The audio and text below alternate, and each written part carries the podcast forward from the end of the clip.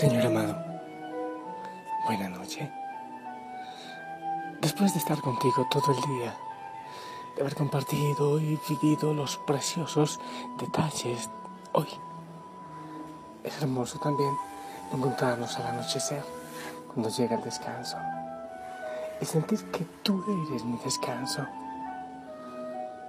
que me acompañas en cada paso del día pues también el descanso de la noche, que me acompañas desde siempre y también eres el único que me puede acompañar. Después en el paso de la vida a la muerte y de la muerte a la eternidad. Gracias Señor por hacerte presente en mi corazón, en nuestros corazones. Gracias por todos los regalos vividos en este día. A ti, hijo, hijo sana buena noche respira profundamente. Puedes mover los hombros y entre la espalda. Hay veces que hay tanta tensión, tanto cansancio, que es muy importante un momento de silencio, de quietud con, con el Señor, de repetir su nombre. Cerrar un ratito la puerta, si es posible ir al jardín, caminar un poco en un lugar tranquilo y, sentirse abrazado, acompañado escucharle a Él, hacer conciencia de su presencia en ti, contigo.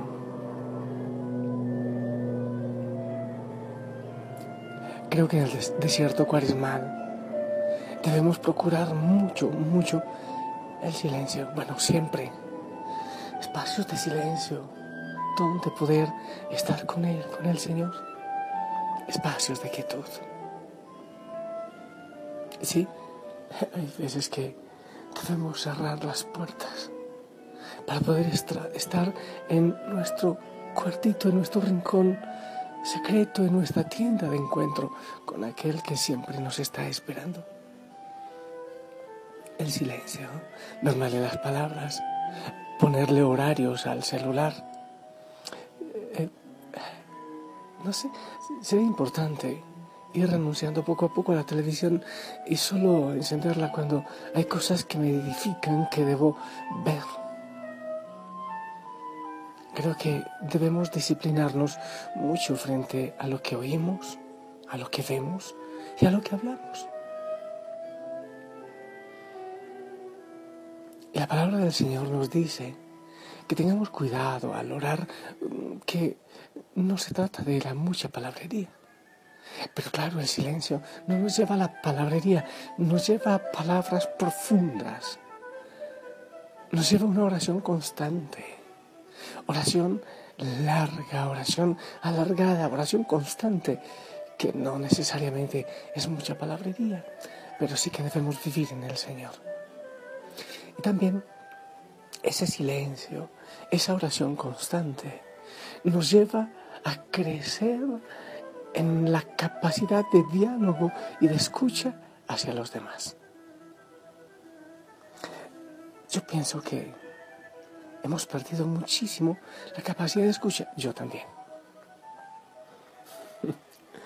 Sí, sí, yo hablo bastante, es verdad. Y si no estoy hablando con alguien, entonces pues estoy grabando, estoy hablando contigo. ¿A quién de nosotros no, nos han dicho en algún momento, es que tú no me escuchas. ¿Verdad que a ti también? Es que no me escuchas, escúchame por favor. A mí me lo han dicho cantidad de veces y me da esta vergüenza. Escuchar es un ejercicio difícil, pero no es imposible. Y creo que entre los propósitos cuaresmales, el propósito de la escucha debería estar de los primeros en la lista. ¿Cuántas veces hemos estado físicamente presentes, pero ausentes mientras alguien eh, nos habla? Porque nuestra mente está ocupada en otro asunto, en otras cosas. A mí me ocurre. No sé a ti. Intento, por ejemplo, cuando estoy en dirección espiritual, obviamente en la confesión, que mi mente esté ahí. Se trata de estar ahí en el momento y en el lugar. Sí, porque ocurre muchas veces y después uno se quedó eh, hablando mandarín, no tiene ni idea de lo que está pasando. ¿Cuántas veces nos ha pasado al regresar a casa tras un día difícil en el trabajo en el que no hemos podido dejar atrás las preocupaciones profesionales. Entonces nos habla la esposa, el esposo, los hijos y, uno responde como si siguiera en, en empresa, en el trabajo, o los policías, los militares, como si siguieran en la milicia, o no sé cómo se dice. ¿Cuántas veces un niño le reprocha a un padre que no le escucha? ¿A ti te ha ocurrido? ¿Cuántas veces los niños también, atrapados en sus juegos, no escuchan la llamada insistente de sus padres que le solicitan para algo?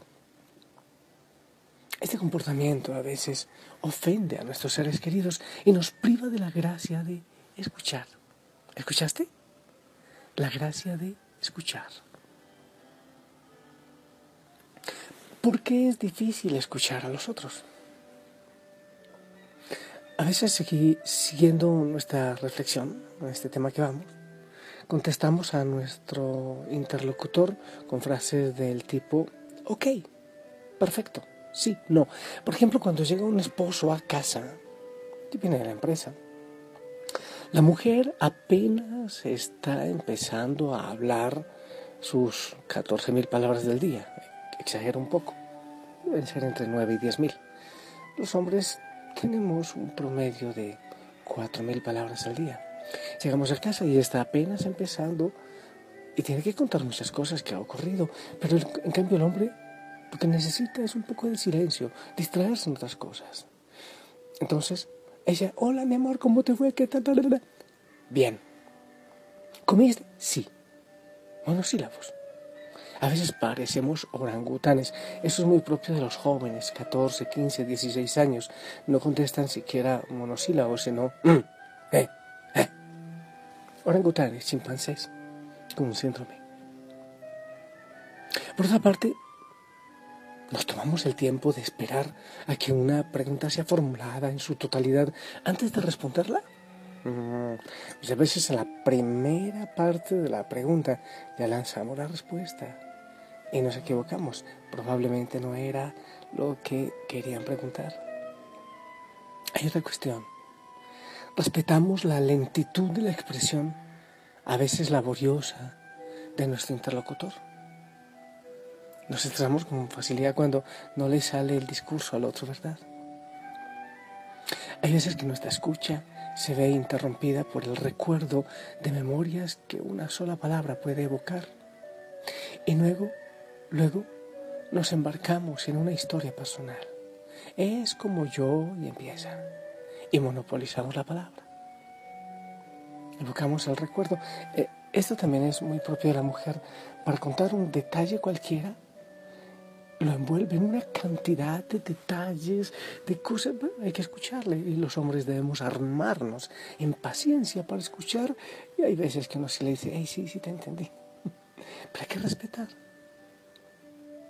También podemos sentir una gran emoción cuando recordamos una situación. Entonces nos dejamos abrumar por sentimientos o de ira o de miedo, de lo que sea, cuyo origen ignoramos muchas veces y, quizás no sabemos que perturba nuestro corazón o incluso nos paraliza, nos, como que nos imposibilita la escucha, con el riesgo de provocar reacciones desproporcionadas a la realidad que se está viviendo en el momento. Escuchar implica algunas cosas. Requiere que paremos nuestra actividad, sí, detener la actividad para poder escuchar. ¿Has visto cómo los niños son hábiles para hacer preguntas delicadas en los momentos en que estamos más ocupados? Si no podemos parar, nos aseguraremos de no olvidarnos de contestar en la tarde esa pregunta. Quizás podamos decirle, después vamos a hablar de eso. Escuchar requiere saber callar y silenciarse internamente. Si las preocupaciones ocupan todo el campo de nuestros pensamientos, entonces no vamos a estar receptivos. Escuchar implica apertura. Si seguimos comprometidos con nuestra visión, nuestras convicciones, nuestra, nuestra verdad, ponemos una barrera a la recepción de lo que nos está diciendo el otro. Escuchar requiere bondad interior. La actitud Es fácil cuando el clima es tranquilo, es mucho más difícil cuando existen tensiones. Por eso, después de una gran pelea, hay que esperar un tiempo en silencio, después para dialogar, porque la sangre está caliente. Nuestra capacidad de escuchar dependerá de nuestra paz interior, de nuestra capacidad de distanciarnos de nosotros mismos. Requiere un buen conocimiento de sí mismo que se adquiere poco a poco a la luz de nuestros errores. Mira a los ojos de la persona con quien hablas. ¿Cuántas veces has estado tan ocupado que olvidaste hacer esos pequeños gestos que tanto significan? Es importante no olvidar aquellos gestos que hacen que la gente se sienta reconocida, como mantener el contacto visual y sonreír. Los niños que se dan cuenta de estos detalles buscarán también esta conexión especial con los demás. Qué horrible cuando uno está hablando y el otro está en el celular digitando. Es impresionante. Eso hay que ponerle orden en todo lugar, de manera especial en la familia. Escuchar es una virtud cristiana. El propio Jesús confiere una gran importancia al hecho de escuchar cuando nos dice, presten atención y oigan bien, Lucas 8:18. Escuchar a los demás significa recibir un regalo que solo ellos pueden dar. Nos ponemos en la disposición interior para acoger al otro. Avanzar en esta disposición a abrirnos a quien nos habla. No es también aprender a escuchar a Dios y dejar que Él transforme nuestra vida. Y sí, en nuestra oración, donde necesitamos expresar nuestros sentimientos de gratitud, nuestras peticiones, nuestras preocupaciones, aprendemos también a callarnos, a calmar nuestra imaginación para convertirnos en oyentes, a escuchar lo que el Espíritu Santo quiere decirnos. Podríamos recibir la palabra como la semilla del sembrador que caerá en la tierra fértil y dará buen fruto. Nos dedicamos a estos pequeños detalles y a estos ejercicios, seguramente que todo irá cambiando. Y qué hermoso poder decirle al Señor, habla Señor, que tu siervo escucha, habla Señor, que estoy aquí atento. No decir tantísimas cosas en la oración, sino contarle a nuestros dolores, nuestras tormentas y esperar que Él venga con su paz. Respirar, serenarse, aquietarse.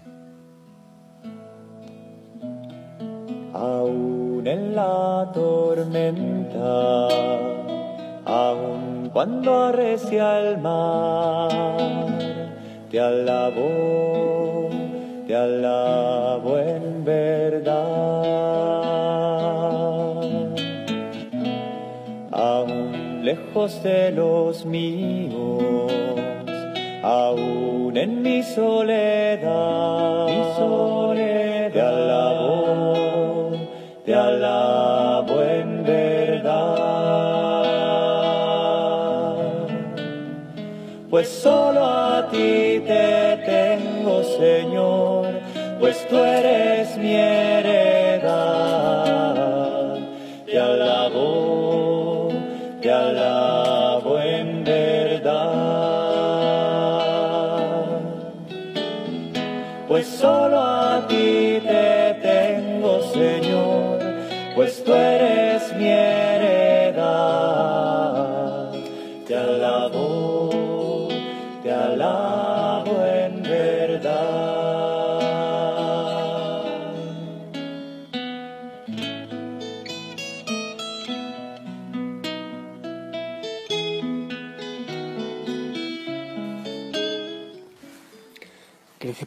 empezar por un diálogo con la familia, con el esposo, la esposa, con los amigos, dialogar frente a este tema. ¿Cómo es de fluida nuestra comunicación? ¿Te parece? Y también en la oración, evalúa. ¿Eres capaz de hacer silencio y escuchar? Es fundamental. Vamos a trabajar en este desierto mal a trabajar el silencio te bendigo. En el nombre del Padre, del Hijo, del Espíritu Santo. Amén. Esperamos tu bendición. Te alabo en verdad, pues solo a ti te tengo. Amén. Amén. Gracias. Yo te amo en el amor del Señor, te envío mi abrazo. Que el Señor te apapache, te dé el descanso. Calma, calma la mente. Repite el nombre de Jesús. Calma tanta lluvia de pensamientos y de palabras. Déjate abrazar por Él. Descansa en Él. La Madre María también te apapache. Sonríe. Si el Señor lo permite y tú lo deseas. Nos escuchamos mañana de nuevo para seguir orando. Ah, no se olviden, en Lima pronto llega un retiro de hogueras y de espiritualidad. 13, 14 y 15.